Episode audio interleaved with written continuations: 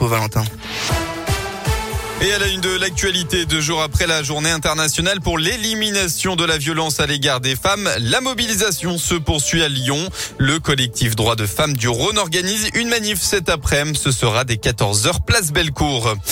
Retour sur cet accident qui a eu lieu hier vers 16h. Un véhicule a chuté d'un pont sur les voies du périphérique nord, situé juste en dessous.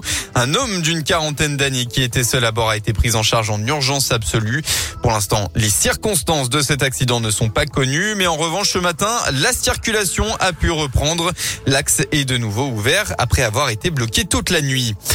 Et alors que le rappel vaccinal est étendu à tous les adultes et que les demandes de rendez-vous sont exponentielles depuis jeudi dernier, le groupe Ama Stadium redevient officiellement un vaccinodrome. Le stade de l'OL va rouvrir dès aujourd'hui et ce pour six dates. Une opération organisée par les pompiers. Vous pourrez retrouver sur le site de prise de rendez-vous Doctolib 1500 créneaux pour aujourd'hui.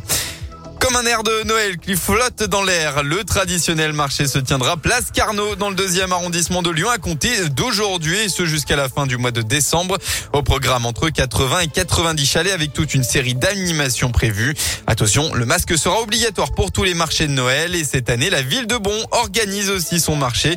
Lui aura lieu du 3 au 12 décembre sur le parvis de l'hôtel de ville.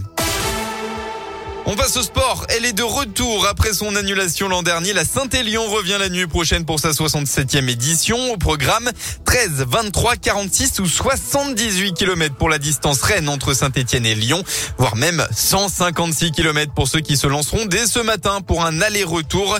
15 000 concurrents sont attendus pour l'événement et attention, le froid et même la neige sont également annoncés par endroits. Michel Sorine est le patron de la société Extra Sports, organisatrice de l'événement. Ça va juste sans doute saupoudrer le décor sur les monts du Lyonnais, ça sera parfait. En revanche, il va faire très très froid, ça c'est confirmé. Donc je ne saurais que conseiller aux, nombreux euh, partants de bien s'équiper. Parce qu'on a souvent vu euh, les années précédentes euh, des gens qui partent vraiment vêtus de façon vraiment trop légère. C'est pas de la haute montagne, on est à 950 mètres d'altitude maximum. Enfin, à 3 heures du mat, quand le vent souffle sur les plateaux là-haut, je pense que ça va est un ressenti de moins 15, hein, donc il vaut mieux vraiment s'équiper.